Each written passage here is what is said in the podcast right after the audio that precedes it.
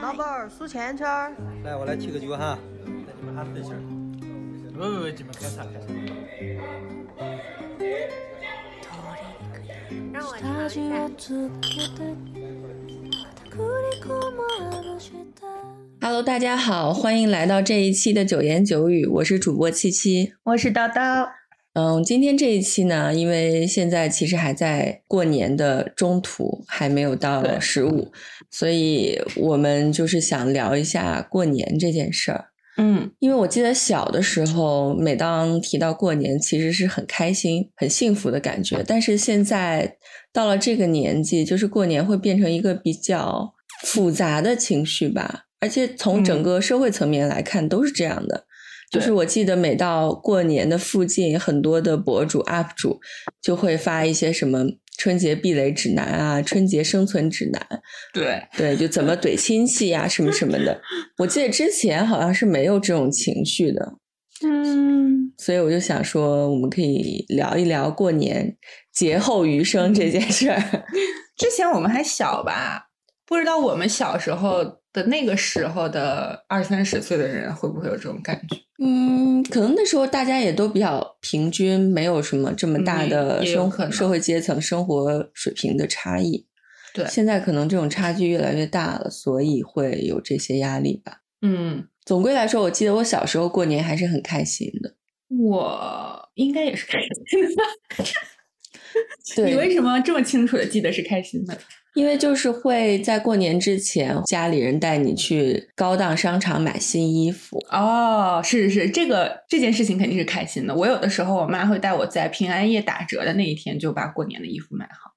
对，就是大采购、置办年货，就这些事儿都让我非常的开心。你就会买从头到脚就一身新的东西，嗯，而且还可以剪一个新的发型什么的。就真的会觉得过年是跟过去告别翻篇儿的一个一个仪式吧？是，嗯。但是现在好像没有这种感觉了，反而就强调断舍离，就过年也不会 过年扔掉一套衣服。对，过年好像也不会专门去买一个新衣服之类的。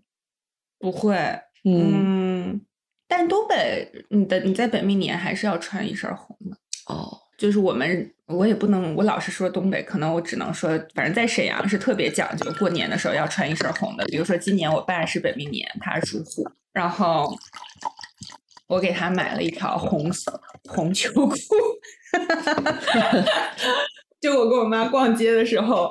然后我我就给他买了一条红秋裤，因为红秋裤就是你单独买条红秋裤很难买，因为人家都是成套的，所以逛了好几家买到了一条红秋裤。然后他说其他，我爸说其他的内衣内裤都不需要，因为他已经买好了。然后到了初一那天早上，我爸就穿着一件红背心儿、红秋裤、红袜子，应该再搞个红内裤啊。他应该有穿吧？哦，红内裤我我来买就 有点奇怪吧？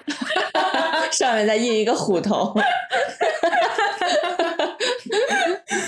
嗯，反正他又穿了一身红，而且他觉得很开心。然后他，我爸这个可能还是比较含蓄的。其实我觉得从小到大，我印象都特别深。就过年，可能除了跟比如说姥姥姥爷。然后这种最亲的一层亲戚吃饭之外，也会跟一些稍微远一点的亲戚吃饭。就有的时候你坐在那个包房里，就会突然进来一个从头到脚都是那种红的炸眼睛的那个人，一个人，就是他会穿一件红色的大衣，然后脱下来之后里面的毛衣也是红的。就是每年感觉都会有这样的人，就大家会特别讲究，一定要穿一身红。哦，那我我们家好像还好。大家可能就只是会穿一些 bling bling 的衣服啊，那就是喜庆吧。嗯，然后男士买了新衣服，你也看不出来，就是一个藏蓝的换成另外一件藏蓝的衣服。大家穿的都比较保守吧，就主要觉得现在气氛特别的冷淡。对，嗯，就置办年货这件事儿，之前我不知道为什么大家都会在过年之前买很多鸡鸭鱼肉。就我记得很小的时候，当时我们住在楼房里。然后有一个很大的阳台，但是那个阳台是没有封起来的啊。我记得过年之前，我姥姥甚至会买两只活鸡，然后两条大鱼养在阳台上。鸡不冷吗？啊，这你关注的点也很奇怪，就是我是记得我作为一个小朋友，就会每天去阳台跟那些鸡还有鱼玩儿，结果过年大年三十的时候，它们就不见了。童年悲伤的回忆，对，就是那时候真的，大家对于置办年货有很多的执念，就是会买，嗯真的会买那个呃糖果呀、然后会买一些瓜子儿，就这些小的零食。那时候也会买一些什么徐福记啊什么的，还有旺旺糖果都会有，对就家里家里会有一盘或者一盒对对对糖果。对，现在好像大家也觉得吃这个不健康，也不太买了。嗯最新的这个年货应该都是砂糖橘，就是所有人家里都有砂糖橘。对，坚果还是会有的，但好像也不会特意买，因为好像也买的是那种大礼包吧，不会专门去那种炒货商店之类的买好。像不会。嗯，但你走在我家附近那边，还是会有大喇叭在那喊“赤峰大 就住在城市里，总归年味儿会淡很多。会的，而且我们家过年就特别没有什么习俗和讲究，就从嗯，小到大都是。我感觉，嗯，有一部分是因为好像也不会有什么亲戚来我们家吃饭那你过年前会理发吗？啊，这个我也不会特别讲究，我也没有舅舅，我就随时理发。对我，我是因为过年的时候要回我公公婆婆家嘛，所以我就想说，在那之前我要去染个头发，就是想，啊，你说这样，你说现在那我也去理发，哦，因为想说要回家嘛，总归要剪短一点，免得回家长得太没型没样。对我就是想去染个头发，结果我们楼下那个平时没什么人的理发店，就是那几天都是每天排三四十号人那种。会的，还有美甲店也是。对美甲店，然后做做头发的、做美容的，感觉都是过年之前好像就会特别火爆。所以可见大家在过年前还是挺努力的。我相信那种医美医院应该也会很火爆吧。嗯，可能大家就会想打一打针什么什么的，就是回有去可能有就很希望回去以后听别人说：“哎呀，你怎么这么多年还是长这个样啊其实主要还是女性，？”哦，不同年龄的女性。男的会去染个头发，啊，会的，会的，对对对。中年男人一定会理个头加染个头，就是不能嗯有白发，要看起来精神。对，嗯，女的会折腾的多一点吧。女性会折腾的比较多。嗯，女性，唉，过年前也是这么忙。是的。然后你们家年三十儿有什么流程吗？我们家以前嗯一直是就是从我小的时候就是会年三十儿会去我奶奶家过，嗯然后嗯就是我们家一家三口人和我大大家一家三口人会去我奶奶家，然后因为我姑姑她要去她的婆婆家过，嗯所以三婶儿就在我奶家吃饭，嗯，吃饭，然后我们家好像我记得会吃饭前要放一挂鞭，你现在沈阳能让放吗？现在不让放了。我哦是小时候，小时候嗯要吃饭前，我记得要放一挂鞭，嗯然后上来之后再吃饭。反正以前好像什么就是放那种大地红，哦，是叫什么红？就一串儿的那种。就是那种就就只是梆梆梆梆响的那个鞭炮。嗯好像放鞭炮有好几个时间点，而且但是我们家会可能是我觉得说实话应该是因为我妈的坚持，我们家一般会在呃一定要在春晚开始之前回到自己家。哦，就我是从来没有在别人家过过过夜的，从来没有春节期间在别人家过夜。就我妈是坚持要回到自己家看春晚，因为她是一个比较就是可能就是那种在自己家里才会觉得舒服的人吧，就是她想放松一下。那你的年饭是在奶奶家吃吗？对，在奶奶家吃，一般会吃什么呢？我们好像比较一定要有的就是猪蹄儿和肘子，还有皮嗯。就是都是猪肉呗。对，就是这三样，感觉就是嗯过年的代表，好像就是哪怕是买的还是做的呢？嗯，有的家会买，有的家会做。好像我嗯记得我印象中肘子，但是猪蹄儿和皮冻好像以前我大家都会做。然后今年在家就是做这个东西，我感觉就是一个特别让你感觉到在过年的过程。因为今天今年就是会有人到我们家来吃饭，我爸就会提前两天，他可能提前在年三十儿前三天就做好了皮冻，就是要熬一晚上，要熬很久那个猪皮，然后熬的他就是一脸不开心的在那边刷抖音，太累了，皮冻很难做吗？就是要耗费时间比较久，啊，而且那个猪皮好像洗干净它也是一件很麻烦的事儿。嗯嗯嗯，嗯，然后在有人来我家吃饭前两天，我爸就开始嗯、呃做那个肘子和猪蹄儿，就一整只大猪肘，然后要把它捆起来，放在锅里煮了很久很久很久。就是他做这个东西的过程，让我感觉到是在过年。OK，就平时不会有这么隆重的菜。对，不会有人自己在家非要做个肘子猪蹄儿吧？就一般不会做这个东西，可能就去熟食店买一下。对对，如果你想吃的话，而且其实我们家一家三口人都觉得我们不想吃肘子，也不想吃猪蹄儿，但是就觉得你必须得做。哦，这两个过年必须有的。，对，所以我觉得这就是过年菜吧。嗯，好吧，我们家的年夜饭就还蛮融合的，因为我们虽然生活在西安，但是我妈妈那边的人都是四川人，然后我爸爸这边的人都是甘肃人，所以就是年夜饭感觉就很融合。哦就也有像四川比较常吃的粉蒸肉，呃，还有一些什么油炸汤圆，那那很好吃。对，呃，但是也会有，比如说，嗯，我比如不出来甘肃会吃什么，可能会有烧鸡，我不知道，就是我们的年夜饭真的还蛮融合的，就肯定会有几个硬菜，然后可能会是烧鱼肯定排骨，可能会嗯是红烧排骨，或者是呃烧牛肉，或者是烧羊排，我也不知道。然后也会有一个清清蒸的鲈鱼或者清蒸的桂鱼，鱼是肯定会有的。对，还会有一些凉菜吧。总之，我觉得我们的年夜饭没有特别的北方或者南方，我觉得就还蛮融合的。嗯一定会有的，会有粉蒸肉和八宝饭，然后还会有排骨。就别的好像就是每年都八宝不一样。饭是过年的时候吃的啊。对，八宝饭我们好像每年过年也会吃一下，而且关键是我们的主食好像还是饺子，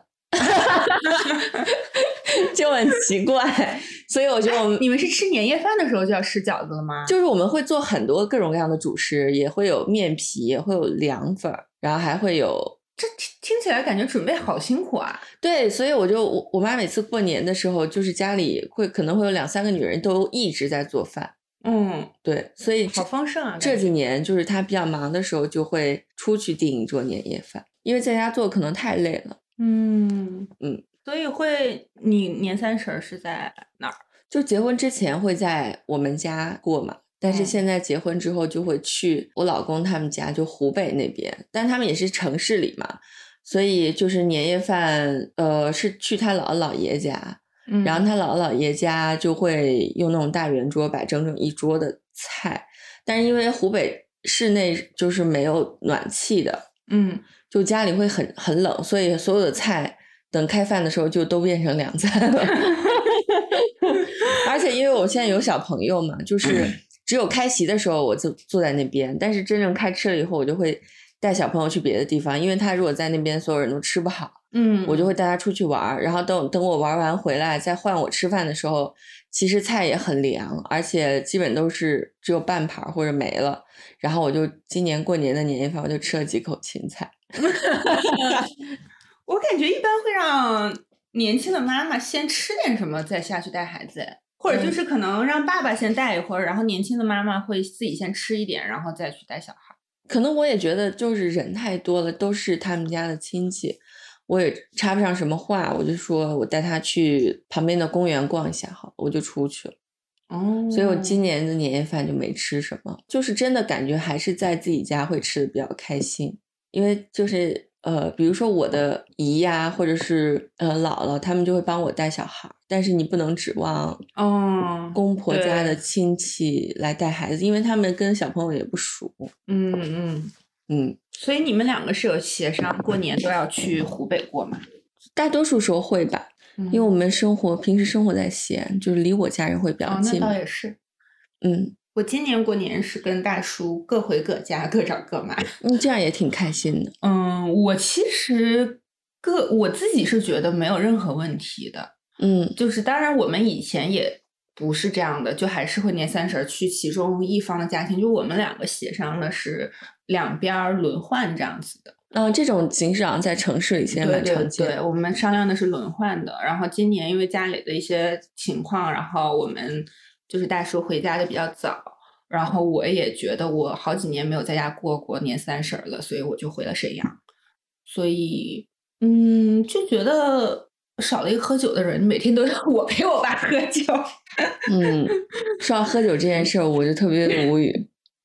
嗯，因为大家就默认嘛，女生是喝不了的，嗯所以过年这期间我就是基本一口酒都没有喝。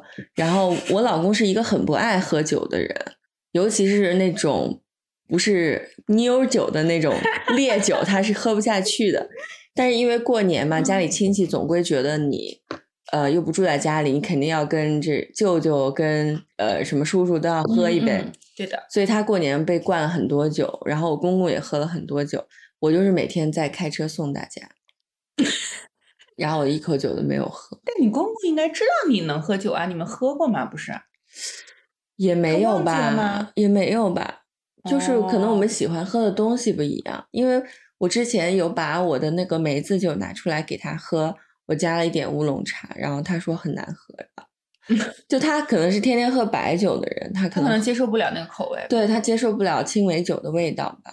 哦但我同样也接受不了那种白酒的味道，就不会喜欢喝吧？对，所以我们就没有在一起喝过酒。嗯，我跟我爸都是各喝各的。哦，那也可以吧？对，但是爸和公公还是有一些区别。那倒也是。嗯所以七七就很惨，就没捞着喝酒，对，喝 了铁皮石斛，啊，那我们也没有喝啊，就是尝了一口是。我尝了一口茅台，啊，你尝了一口茅台。对我没有喝铁皮石斛。嗯，嗯，就过年他们喝的酒也基本都是各种白酒，如果是档次比较高的局会喝茅台，会会喝五粮液；档次低的局可能就是会喝一些呃西凤之类的。哦，哦，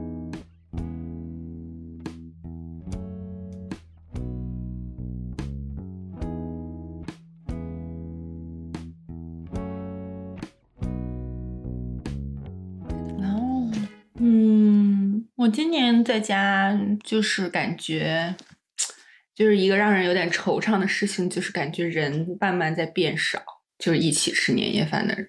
呃你是说变少是指离开人世吗？对对对，离开了人间。啊，然后在烧纸的时候要画更多的圈，因为我们在烧纸之前就是是要画一个圈，代表这个是给你烧的，这个是给你烧的，这个是给谁烧的，嗯，就感觉家里吃饭的人变少了，嗯，然后喝酒的人也变少了。随着我爸那一辈的人年纪变大，很多人因为考虑到健康问题，好像也不会喝很多酒。嗯，嗯，就这个变化特别大，就是这个变化非常清晰的体现在大家都恨不得两点半就吃完年夜饭也好，或者是年过年聚会的饭也好，就真的好早好早。就他们不会守岁吗？不会，因为我们家就是吃完年夜饭还是会一起看一下春晚，然后一直看到十二点过。嗯，我们家从来都没有这个习惯。哦，以前小时候的时候还是会有的，好像，因为我爸还是觉得，呃，要十二点下楼再放个鞭炮，上来之后要吃两个饺子，嗯就，是小时候还是有这个习惯的。现在是为了健康的考虑。现在就觉得他们俩就觉得可能困了，就是去睡了吧，反正明天可以，反正春晚还可以再看，就完全没有去计较这些事情。所以我说我们家是过年没有什么仪式感，就没有人要去一定要遵守什么什么什么习俗，包括因为我特别讨厌吃饺子，我过年期间也不吃饺子，就嗯三十儿和初一早上我都不吃饺子。我们有时候会吃汤圆，这是四川的，有可能是四川的规矩吧，嗯，是甜的汤圆。甜的汤圆。哎，四川会吃咸的汤圆吗？不会吧？就是我们嗯，以前在我家的时候，都吃完年夜饭会一起看春晚，然后有的时候比较小的小朋友就会下楼去放炮，嗯嗯，嗯，但现在因为全面禁止放炮，就没有这个机会了。对啊，现嗯在的小朋友感觉对过年的印象应该，因为放炮和放什么各种烟花，嗯还是挺重要的过年回忆。我觉得，对，而且现在大家结婚的年龄都往后推，然后少子化现象也很严重。应该家里也没有那么多小朋友吧？嗯可能家里顶多有个一两个。难道真的就是我说城市里啊，嗯农村家庭可能小朋友会多一些，但是城里家里有一两个小崽子就不错了吧？嗯，不会像以前有四五个小孩儿。就这件事情让我妈感觉有点落寞了。她过年的时候就觉得我表姐，然后我，然后我堂哥和我堂弟他们都有了自己的小孩儿，然后我表姐和我堂哥是每家有两个小孩儿，嗯，然后我堂弟家的小朋友就应该跟你的小朋友差不多大，嗯，所以我妈就觉得啊，就是人家好像都有儿，就是孙子辈的人了，好像大家的脸上都洋溢着一种幸福的笑容。对非常幸福的笑容，就是那种他会感觉到自己洋溢不出来那种 幸福的笑容，他可能有些许的落寞吧。那你今年回家有被亲戚催生吗？其实没有哎，哦，那还好。嗯，我就是年三十儿的时候，在我姥姥家吃饭，然后因为我们一起吃饭的人有一个是，那我应该就是叫管他叫舅，就是他，他们两个人今年已经七十岁左右了，他们就一直都没有小孩儿，哦，嗯，然后就是感觉他们一直，我一直很喜欢这两个人，然后首先这两个人就是都性格很好，就每次都是笑笑眯眯的，然后说话就是很豪爽的那样子的人。但这次三舅妈还是找我聊了一下这个话题，哦，好像他们可能听说我不想要小孩儿，他还是聊了一下，他觉得你还是会很孤单的，你还是要有一个特别亲近的念想才行。嗯，他是用这个例子来跟我说的。所以他们现在就感到很孤单吗？他们会觉得有点孤单，他们俩说的，因为他们可能比较亲近的会有一个侄女或者是外甥女之类的人，就也很亲近。但是那个这个年轻人现在在南京，就也不在身边。我说，可是我也不在我妈身边啊。然后他说，那不一样。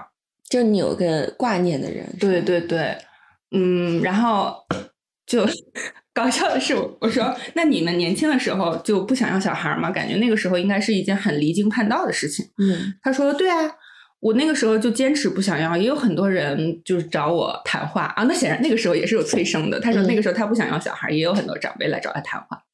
然后后来我又去我姥姥家，就跟我妈和我姥还有我大姨说这件事情，他们都对此嗤之以鼻，就觉得他们两个肯定生不出来。对，长辈好像都会这么坚信，就是不想要好小孩的人都是生不出来。嗯，但我是觉得他们可能身体现在还好，然后他们感觉。”嗯，也很活得很潇洒。他们说，因为三舅妈和三舅舅说，好像在家里也不会怎么做饭，想吃什么就去饭店点，想喝什么就去外面喝。嗯，然后可能最近因为疫情不能出去旅行，但是之前他们也会出去玩。嗯，我觉得就只是得到的快乐不一样吧。可能是吧。嗯，但是他还是劝说了我一番。然后在后来我去我老家的时候，我姥又嘱咐了我三次。嗯，好像就仅此而已。那听起来还是没有其他人跟我说这样。还好。嗯，因为我们俩就是都属于学习也还 OK，从小到大，对对对，然后也在适龄结了婚，所以可能感受到这边的压力会小很多吧。对对但是像我们家其他的呃跟我同辈的女性，就是有很多，比如说在北京打拼，因为各种各样的原因没有找到男朋友，然后每一年回家压力就会很大。然后那个姐姐已经两三年没有回家过年了。那也是长辈太强势了吧？感觉。对，因为家里人说话其实说起来还蛮难听的，就会说他就是有点变态了呀，是不是？就是说话真的会很难听，就比较传统的地方，可能认为一个女的如果到了某个年纪不找对象，就是心理变态。就有肯定有大毛病。对，肯定是身体或者心理有问题。对，有的时候想到这个，我就觉得家人就是因为你没有办法选择，亲戚也没有办法选择，不然有的时候你会觉得有一些亲戚、亲戚甚至是家人，可能是在日常生活中你绝对不会跟他交往的那样的人。嗯，而且过年的时候真的是一个亲戚会互相攀比的场合。我印象很深的是，好像很好几年之前，就是我还没有结婚的时候，过年，因为我表弟是会弹吉他的，哦，我唱歌还可以，所以我们过年的时候就会家里人不是很喜欢让小朋友表表演节目嘛，然后我就和我弟一起就是合作弹唱了一首歌，嗯然后我的另外一个表弟就是什么都不会嘛，他就只就在旁边坐着，然后他妈就很不开心，就说你为什么不会唱歌，就一直批评他，就是嗯整的全家气氛都很尴尬。他就觉得这种才艺别人有你也得有，嗯，他可以诗朗诵啊，可以背。这件事儿后来的走向就是，我那个表弟本来是在学书法的，结果他妈就把那个书法课停了，也让他去学吉他。就是我觉得，你难道学一个兴趣爱好、学一个技能，就是为了在过年的时候给大家表演一下吗？就真的很离谱。嗯就家里人过年还是会有一些神奇的、令人不解的行为吧。对比如说就是很热衷于让小朋友表演节目。现在好像好一点了，我感觉我家好像还行，你，因为你家没有小小朋友啊。有两个哦，没有那么小，对，小小朋友是指，但是有比如说上小学之前的那样那样年纪的，哦但是他们两个就是自己很积极的说我要表演节目。那可能性格 嗯嗯，对，就是有一些小朋友比较沉默寡言的，你到饭局就一定要让，因为家里亲戚也比较多嘛，就是哎呀叫三舅妈，叫那个什么姨姥姥，叫那 个、叫那个，就是要叫一整圈儿，然后叫完之后呢，还要让你表演节目，就要唱歌要跳舞，我觉得还挺难的吧。我觉得对小朋友来说应该挺难的，就是对于不是很情愿做这些事情的小朋友来说。嗯嗯，是的，我今年过年不是还跟我妈因为这件事儿还吵架，就是因为我们家小朋友想要吃一个东西，然后我妈就想就借这个机会让他表演一下，表演什么？表演吃这个东西吗？不是就是在这之前嘛，就说你要是哦想吃这个，你你要先给我们跳个舞，啊啊！然后你现在要给我们数个数，要从一数到五，然后呢你要给大家拜年，这么多对对对，大概就说了五六个他需要表演的条目，然后我就觉得我就有点生气了，我就说他又不是条狗，你你就放过他吧。然后我妈也更生气了，就觉得就是我说话很难听，然后 他只是想训练小朋友，我怎么能这样想他什么什么？我给我妈讲这件事，然后我们俩都爆笑，就觉得你们两个都很硬刚，你和你妈妈。这我觉得就是但这个真的有点过分，就太多了。对，我觉得你一次让他做一件事儿就还好，啊比如说你就让他拜个年，其实也还好，但是你非要让他做四五六件事儿，我就觉得有点太多了。而且他只是个一岁多的小朋友啊，太卷了。对，可能你妈妈对他的要求，对他的期望值很高吧？有可不仅能要做独立女性，还要做非常优秀的独立女性，对，高知独立女性，很难啊。嗯我记得好像有有过像育儿之类的建议，就是说好像你这样，我不知道你妈妈是就是如果你跟小朋友说你做了什么什么，你就可以吃什么什么，但是他做了之后，你又不给他吃这个东西，而是又提出下一个要求的话，其实是一件不太好的事情。嗯，可能觉得人没有信用。对，对，就从小就不相信这个世界。嗯，我其实不会要求他干什么，我觉得他想干什么就干什么。嗯，那你是什么时候最后一次收到压岁钱呢？结婚前，哎，哦不对，我想想，工作前，但因为我工作的很晚，所以是结婚前。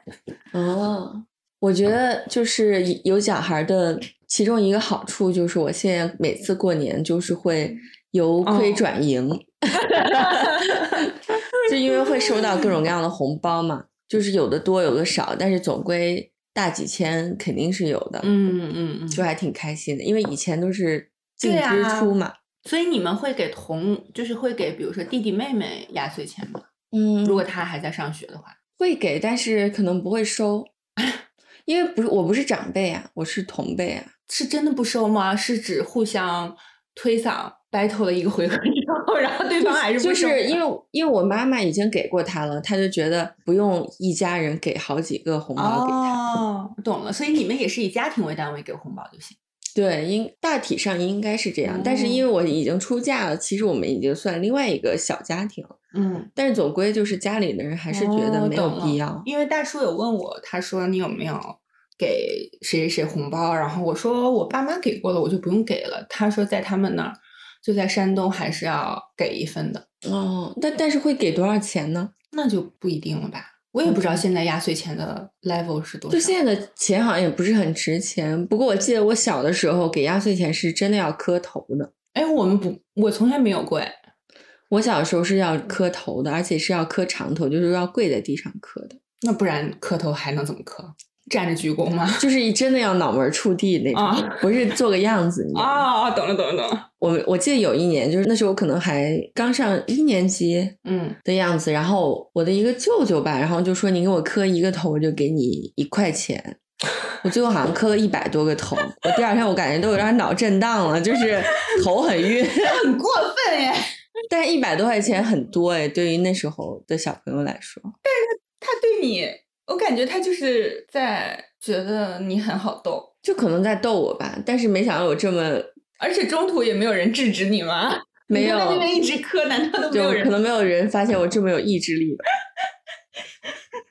现在好像没有这个环节，好像好像红包很多人都是微信转账。嗯，我看到我们家的小朋友，就是我表姐家的小朋友，还是有给长辈磕头，哦，就会发出“咚”的一声，然后再拿红包。就是现在城市里可能这种东西都会慢慢弱化掉吧，嗯，包括微信转账，可能小朋友也根本压根儿也没见到钱。哎，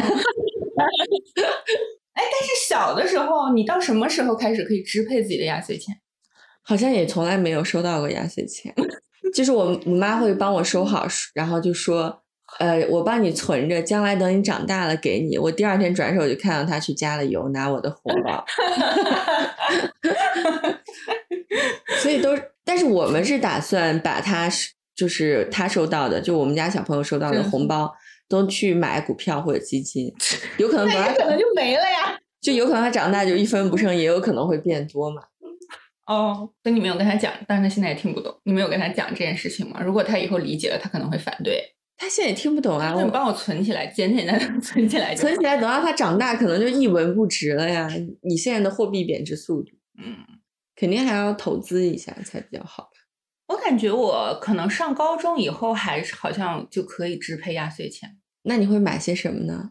反正不是胶原蛋白口服液。这个酒好淡呀。嗯，我们今天在喝这个天赛酒庄的叫云嗷嗷。霞多丽玫瑰香白葡萄酒，对，就是它用了两种葡萄吧。但是它的 logo 很可爱。对，就是一个鹿头上一个小蜜蜂。对，然后它还有红脸蛋，但是可能不会很推荐。然后这个酒好淡，就是感觉作为一个佐餐酒还行吧。嗯，就吃一些比较清淡的菜的时候。而且我我以为因为有玫瑰香，所以我以为会更甜美一些。结果也没有，对，也没有，好像更是霞多丽的味道占上风，就是很淡。嗯，昨天晚上喝的酒就感觉比较浓郁的霞多丽的味道，赤霞珠，嗯，是什么？长相思，长相思，有点诗意。但我平时也不是很喜欢喝霞多丽的白葡萄酒，是吗？反正我就觉得没有长相思好喝，但我也没有钻研过霞多丽是什么味儿的，其实，那就。或者就喝便宜大碗的那个 Lazy Sun 这种，那也还可以啊。嗯嗯，反正就不太推荐吧，我们就不推荐。对，那我们继续说回过年的话题。嗯，就是嗯，一般到我看之前的习俗是初一就是要去走亲访友嘛。嗯，我感觉现在大多数年轻人的这种困扰都来自于走走亲访友的这个环节吧。嗯，哎，你们会要 走亲戚吗？就需要去各个长辈，什么阿姨啊、大大伯啊、什么姑姑家里。以前是需要的，但是现在好像可能因为疫情什么之类的原因，而且因为我出嫁了的原因，就好像没有了。我记得我很小很小的时候，好像我爸妈还是会骑着自行车，嗯，就是去什么长辈家里的。但是其实。我从来都没有被赋予过这个责任，好像就是我从来都没有被告知过要要去做这件事情。可能也是因为我上大学就离开家了，嗯。但是就是大叔他们在山东的县城里还是非常讲究这一点的，就是大家人来人往，络绎不绝。然后去每一家都要提四样礼，都要提东西，提几样好像没有要求，但是一定要提东西，就可能会有一箱牛奶就来回转，或者什么一箱麦片来就来回轮转，而且他们是就是要在年三十之前走完所有的亲戚，啊。这个我们不是哎，我们好像是从初一开始是吧？我嗯我也是感觉他们的习惯还挺不一样，他们是要在年三十之前把所有的亲戚都拜访一遍，然后过年就一个人猫在家吗？然后初一的时候要起一大早去爷爷家拜年。哦，嗯，对他们他们的走亲戚是在年年前，然后但是过年前，反正我就觉得他过年回家特别的忙，就可能也嗯是因为他们家一个是亲戚多，所以走亲戚要花的时间也多。你想，你每一家可能哪怕只做二三十分钟，其实嗯，走很多家也你不可能只做二三十分钟吧？啊。我去他们家走亲戚，感觉经常就是做二十分钟走，哦，这样就只用出现就可以。就出现一下，啊，不不需要吃饭的，我们走亲戚一般都会在人家家待一个下午之类的。这么久，那还挺尴尬的。对，所以就要多喝酒。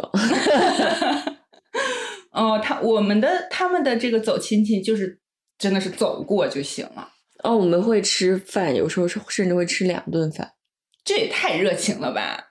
这给人家负担还挺重的。但也不一定非要吃。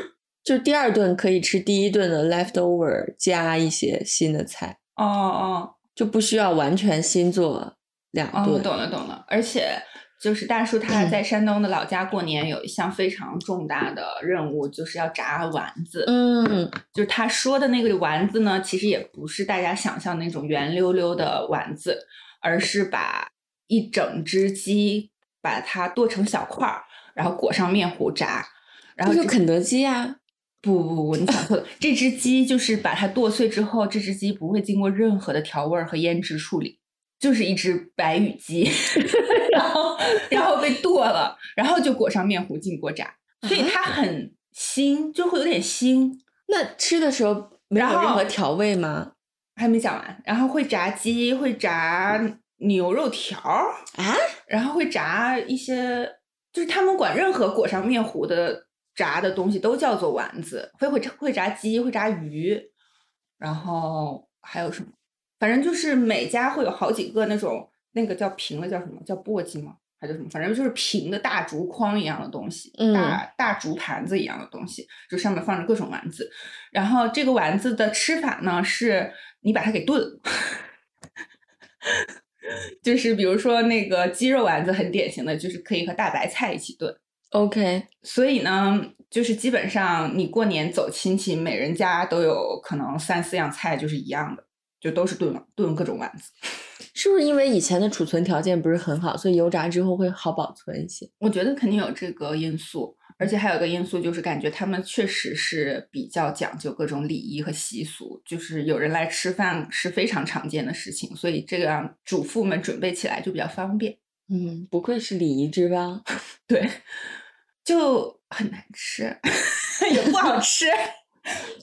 我觉得不够好吃，我一直很不理解。我就说那个鸡为什么不把它腌制一下呢？就是腌制一下的话，就会少一些那种嗯不让人喜欢的味道。嗯，然后好像他就说，因为还得供奉神仙，所以得纯洁。啊，这个丸子要纯洁，神仙不会觉得就是有点淡吗？我也觉得。旁边还要放一个干碟儿。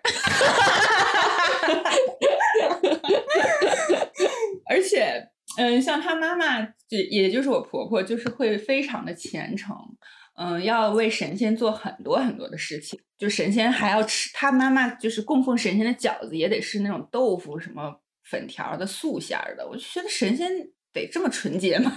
也不能吃肉。神仙信的是印度教吗？不能吃肉。然后他，嗯、他会就是我们过年烧纸，我们像我们家就是很简单的一个年三十儿给过世的亲人烧一点纸，嗯。然后他们会有更复杂的仪式，好像在年三十儿的十二点之后开始弄，要弄到两点钟。嗯，我没有亲自参与过，因为我可能就去睡了，有，因为有一次在他们家，就是要祭祀很多东西，然后祭祀的时候会用那种金元宝，在城市里会有卖现成的一一大袋子那种金元宝，然后他们家是要自己叠的，哦，所以在年前大概嗯半个月左右开始的时间，我婆婆就会每天晚上在家里叠金元宝。然后她因为她觉得，就是她对此有一套自己的逻辑，她觉得你看，就是以前好像据说，嗯，就是发明浑天仪的那个人，就是预言过山东会有大地震。她说，你看，就是因为我这么虔诚，每每年都帮神仙叠这么多元宝。神仙就保佑了我们，山东就没有发生大地震。然后大叔就跟他妈说：“那你再多叠一些，你把我们全国人民 都格局打开，保佑整个地球。”就觉得他有一些很坚定的信仰，但是他真的很累，就是过年的时候，就大叔说他每天回家都腰酸背疼。我也有，就也有长辈有类似的执念，就是我大姨她是很信佛，但是她信佛是只信佛会完完全全的罩住大家。然后他们当地的那个寺庙里面好像就有人就是发给他一个链接，你打开以后里面就是一个佛像，底下就写的是输入姓名，呃，然后输入充值金额，然后佛祖会为别人就是给你开光什么的，保佑你，帮你供香什么什么的，然后他就真的转账，嗯，这不属于电信诈骗吗？这完全就是电信诈骗啊！关键是他很信，嗯，就是我现在会觉得应该尊重他们的信仰，但是如果比如说他因此累得腰酸背疼，或者是钱财损失太大，那就很遗憾。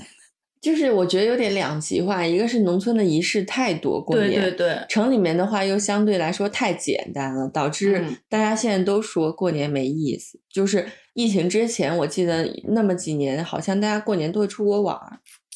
哦，好像是的。嗯，嗯，东北人就很流行去海南。对，海南的，因为我刚从海南回来嘛，就是过年期间，呃，我们住的那个小区就停满了各种外地车，对对对对对，包括我在我不是有开车 从三亚到海口，一路上就是超车的都是黑 A、辽 A、辽 B。真的东北人太多了，因为我们住在万宁，就是当时，然后那个小区里的菜馆儿，唯二唯二的两家菜馆儿都是东北菜馆儿，然后还会有小摊儿，上面就是有那个牌子，就说本店供应有什么大馒头、猪蹄儿、大肘子。对我当时在清水湾冲浪的时候，也是每天冲完浪回来吃拉皮儿，我就 吃拉皮儿，吃小烧烤，就吃不到海南菜。你我很想吃海南菜，其实你可能得去一些就完全更不游客的地方吧。，对，就完全没有机会，而且我爸妈就他们就觉得那个应该叫什么宾至如归，就是到了一个特别暖和的东北，他们就觉得很舒适，很开心。就像我妈他们当时去意大利，天天吃番茄炒蛋一样，就是导游会天天带他们去中餐馆吃番茄鸡蛋面呀、啥的。我觉得这样就何必？对啊？可能人到了某个年龄，他的胃肠胃都比较固执，我不知道。我一直觉得西北人和意大利人应该很吃得来啊，彼此对彼此的菜，可能意大利菜贵，或者有的人吃不惯。都很碳水啊。我是记得当时就是跟我妈一起去欧洲旅游，她就很有执念，就每次我去咖啡馆和酒吧，她都让我帮她去接热水。然后有的时候 bartender 有吗？有的 bartender 就会不开心，就有的有的地方，哦，因为他们冲茶或者咖啡还是会用热水。对对对对对，对，但他就会觉得很奇怪，尤其是如果有好多个，你拿了五六个杯子去接的时候，那还是有点尴尬的，在国对内也会尴尬啊。对，然后我就想劝服他不要喝热水，但是他们就很有执念，一定要喝热水。我很讨厌喝热水，我应该说我很讨厌喝温水，我就觉得温水是最难喝的水。我们家不是有饮水机，你接出来水哦是可以直接喝的，但是我们家的长辈还是会把开水接出来晾凉了才让你喝，就是还是会要你喝晾凉的开水，而不让你喝凉白开凉白开，而不让你直接喝凉水。就就我跟我们家长辈的关系就像是鱼，就是头两天还新鲜，第三天就臭了。真的是跟家里人，就是头两天还能稍微聊一下，毕竟我基本上从世俗的眼光看，基本达标，对吧？嗯，他们也没有办法攻击我，所以就前两天还算和谐。因为那你们会有什么聊不来的呢？到第三天就快开始聊一些嗯价值观上的冲突啊，比如说我说哦我想对现有的生活做出改变什么的，他们就会觉得你干嘛要折腾呢？你现在日子这么好，然后怎么怎么嗯着，就会开始教我做人，就教我养小孩儿，然后就是会说，哎，你怎么产后你还没有瘦下去啊？然后就会说你怎么这么大年纪还戴牙套啊？就是会从各个方面来招你烦，你知道吗？这个真的心里的心里就是一直在说关你屁事。对啊，就是后来你就要转移矛盾嘛，你就会开始说他，就是你就说，哎，那我哥找女朋友了吗？，对对对，然后 就是会，你本来他只是让你不开心，然后你提到这件事儿，他就会说别再提你哥，没有这样的儿子，就是 就会导致两个人都不开心，所以我觉得这真的家里人就一起吃个年夜饭就好了。我觉得他们是你说，就是可能会问这些话的人，不管是长辈也好，还是同龄人也好，还是什么也好，他会知道自己问出这样的问题，让对方不开心吗？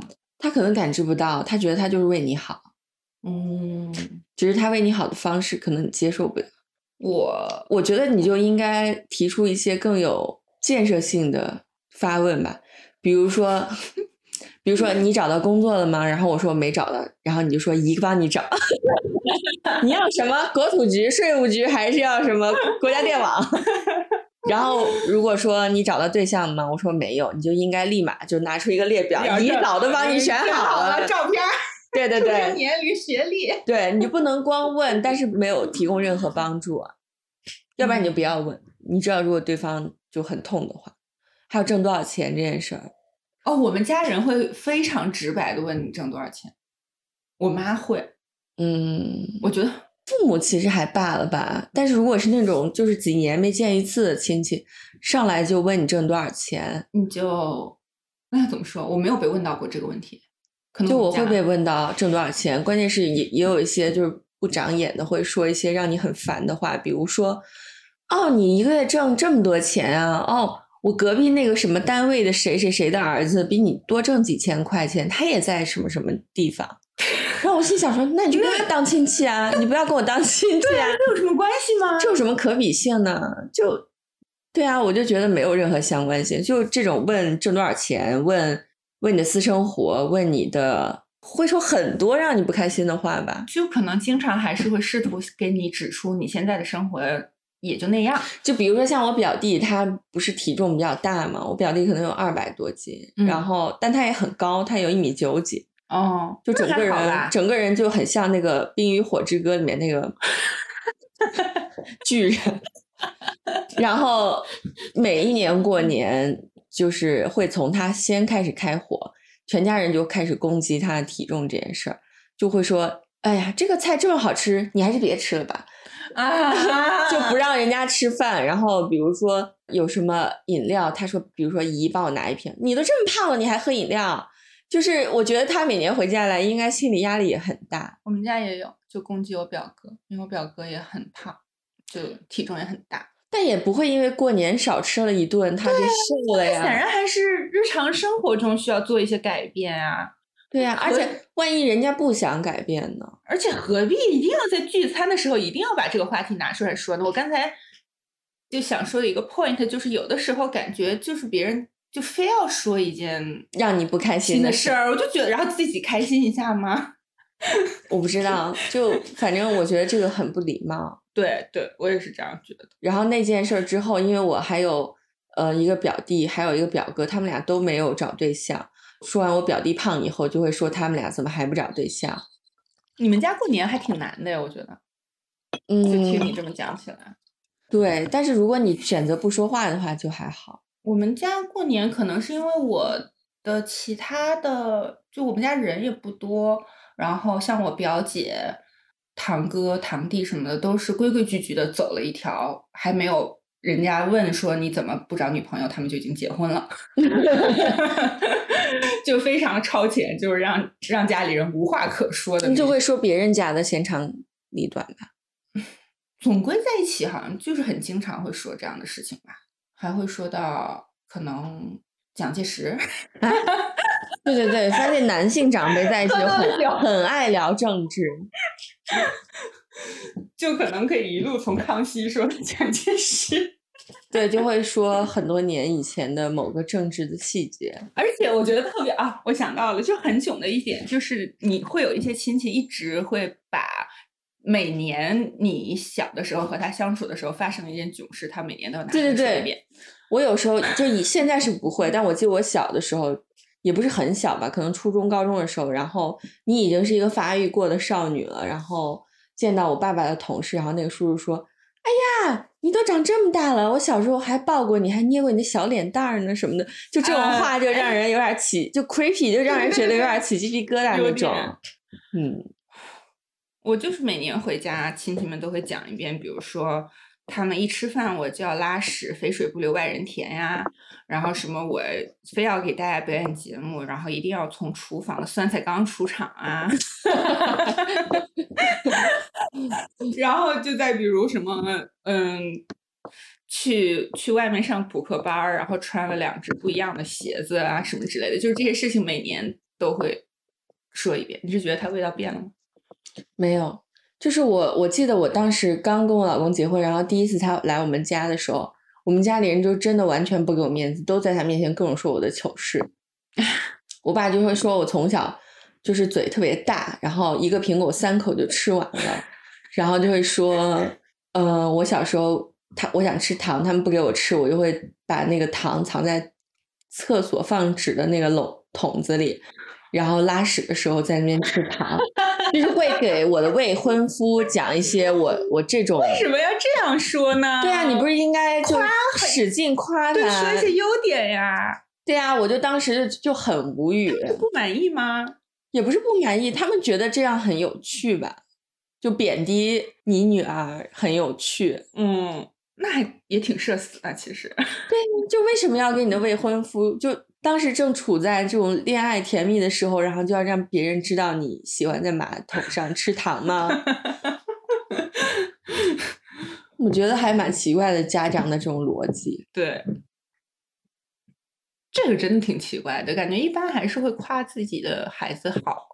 嗯，总归我觉得像这种就是长辈总总要教你做人，总要告诉你人生的明路怎么走。嗯这种其实就跟之前那种大家庭制度有关系吧。就是以前其实都是农耕社会嘛，大家都是要一大家子人生活在一起，而且一定要有儿子。对对，我前阵子还听到他们说，那个谁谁谁的女女儿给什么，就是叫什么给出去了，嫁出去，反正就是一般都会说娶回来媳妇儿，嫁出去女儿，啊对对对，就会觉得，呃，一个是进人，一个是走人。我们家好像还行，但有朋友就是说，就是女生朋友就会说，她妈妈过年不许她回娘家，就是你也已经不是咱家的人了，你已经是谁谁家人了，你年得去他们家过。城市里这种城市里啊，那还蛮奇怪的，就有点过于传统了，我觉得。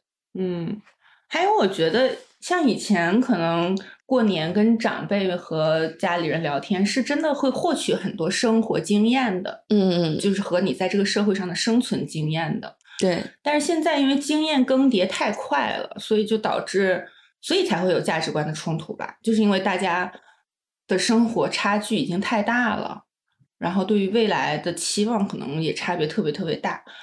就是他们的观念还活在农耕时代，对对但我们的观念已经在互联网时代。嗯，对，而且以前可能真的会有那种帮扶、互相帮助，嗯嗯，就比如说什么舅舅会帮侄子哦找工作，对会帮侄子介绍对象。但是现在我感觉大家都想要找做自己想做的事，然后也想自己去寻找配偶。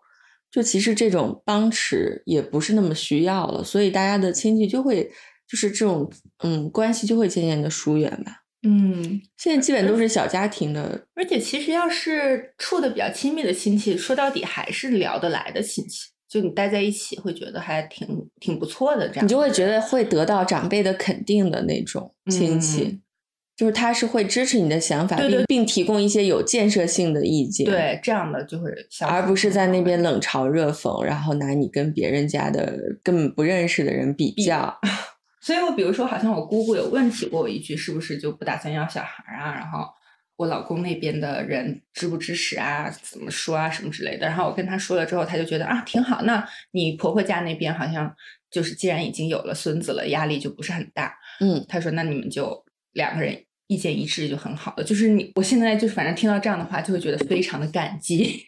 反正我记得上大，我印象很深的一件事是，好像上大学，哦，就上大刚上大学期间吧，比如说上大一的时候，就会有一些我妈妈的同事啊，或者是其他的一些肯定比我年纪要大一些的人，就会说上大学一定要好好珍惜，大学时光特别宝贵，大学里的朋友也特别宝贵。但是我觉得在上大学的时候，你是体会不到他们说的这些话的。对啊，你就觉得每天都很无聊啊，对啊，就觉得什么玩意儿，就是反正。每天就是睡大觉。然后上课坐坐在最后一排谈谈恋爱什么之类的。嗯，嗯，就是直到现在大学毕业已经很多年了，你才会觉得啊，大学挺好的。但这种体会就是在过了多少年之后你才会有的。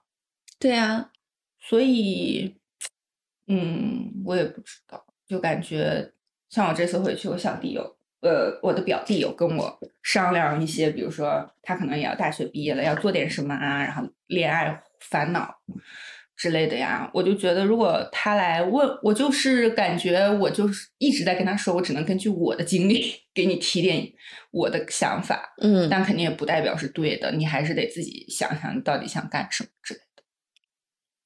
就现在的，对我还有一些很不爽的地方，比如说，嗯、我们一起出去吃饭嘛，然后我的那个 很胖的表弟就坐在我旁边，嗯呃，当时就是我们就饭没有吃完，就还剩一些大肘子什么的，嗯，然后我我妈就问我表弟说：“你要不要打包回家明天吃？”然后他还没有张口，他妈立马就说：“他不吃的。”然后我妈又说：“那你明天要不要来我们家找你姐姐玩儿？”然后他还没张口，他妈就说：“他不去，他有事儿的。”就是他儿子其实也二十多岁了，他就不给他任何自我表达的这种机会，就是还是希望他能百分之百就做那个听话的儿子。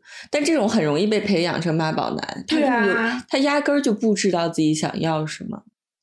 也或者就是其实会疏远这种亲子关系，我觉得就会让儿就会让儿子也好，女儿也好，特别想要逃离这种密不透风的爱。对他现在就在上大学嘛，我就问他你现在在学什么专业？你喜欢这个专业吗？他说我不知道。我说那你将来想干什么呢？他说我不知道。哦哦哦他有可能是真的不知道，也有可能他是不敢表达自己。他觉嗯得你总归还是亲戚嘛，就是跟你说，你会不会就对会不会告告诉别人啊什么什么的？嗯，就差点酒吧。你这话也不是很能喝酒，我们家里人好像都不是很能喝酒。我有我可能把我们全家的酒都喝掉。这样看来，其实我们俩的过年经历还罢了，毕竟我们还算是比较乖的小朋友，就是没有做什么特别世俗嗯观念上离经叛道的事情。但是如果假如你真的是一个 LGBTQ 的群体，或者你就是想独身主义，可能可能过年真的就是过关吧。对，嗯，这太难了，而且每年都要吵一次，都要 battle 一次，也很烦。其实挺残忍的呀。你作为就世界上跟我最有关联的人，但是你却完全不理解我，也不支持我，对，就是会打压我，甚至一个陌生人可能都不会一上来就说你是不是一个变态，你怎么嗯会这么想？但是最亲密、最亲密的人反而会这样去批评你，就是有点难以接受吧。对，嗯好心理创伤啊，感觉。其实不管怎么说，真的在一些很重大的决定，或者是你的个人发展的事情上，会希望亲很亲近的家里人是支持你的。对，就哪怕他不是很同意，他会说出一些他的理由，为什么不同意，或者你这样做会有什么弊端，但他还是就不会那样的很严重的去打压你吧？就你还是希望会得到这样的反馈的。对啊，你如果这样去打压他，他反而会更容易走向你们不想看到的方向吧。嗯，所以我觉得过年这么一个重大的节日，作为家人、作为亲戚，还是应该要支持一下晚辈，然后彼此互相关心关心，然后不要一上来就说一些很严肃的话题吧，让这个春节的氛围也变得没有那么那么的现在感觉这么的极端。可是长辈不会听我们的节目，那长辈是不会听我们的节目，但是就是我说我们作为新一代的长辈嘛，就作为父母，哦嗯，我们可以从这些事情上汲取一下教训。其实有的时候就是价价值观不够多元，就是会产生这样的矛盾吧。嗯，人和人之间相处感觉还是看书看少了，然后电视看少了，走的路也不够多，所以他们的价值观和他们的想法都来自于周围的那一圈儿人，周围那嗯圈儿人的想法也都差不多，所以就觉得你就应该进体制内啊，你就应该怎么怎么着。嗯，但是其实如果你认识足够多的人，你就发现其实人有一百万种活法。对，嗯，所以大家新的一年要多读书、多走路，然后多听 多听听播客，了解不一样的人生和想法。而且这这样做会让你自己的一些烦恼好像就变得不是那么的严重了。嗯有的时候还是因为太专注于看自己的生活世界了，然后就会觉得有一些烦恼就是天大的事情。当然，我不是说任何烦恼，就是我觉得任何烦恼都是，嗯，不能否认它的。嗯，但是可能有的时候你会你的嗯能看到的视角从三百度变成了三百二十度，可能就会觉得嗯相对来说你会考虑的事情就会多一些，你会看到的人也会多一些，嗯，就感觉可能你有更多的方法去处理你的烦恼，是的。好吧？那我们今天就先录到这儿吧。然后现在还没有到元宵节呀，提前祝大家元宵节快乐吧！我什么要元宵节快乐？过节吃汤圆，越吃人越圆。好吧，那我们下期再见，拜拜。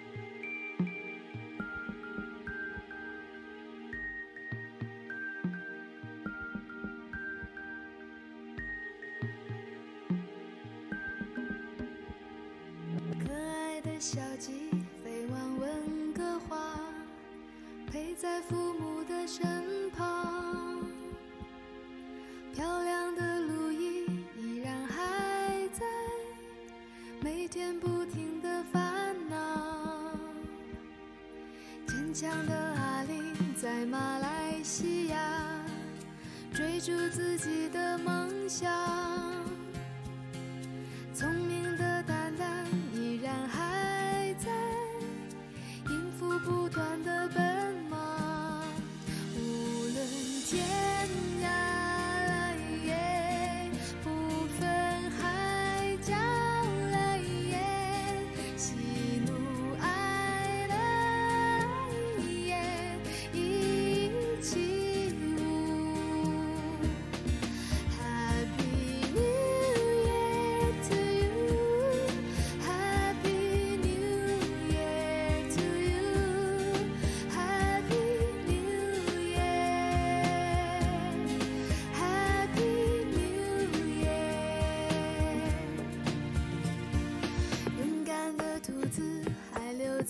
他乡，寻找新鲜的方向。温柔的嫂嫂依然还在，望着娃娃的成长。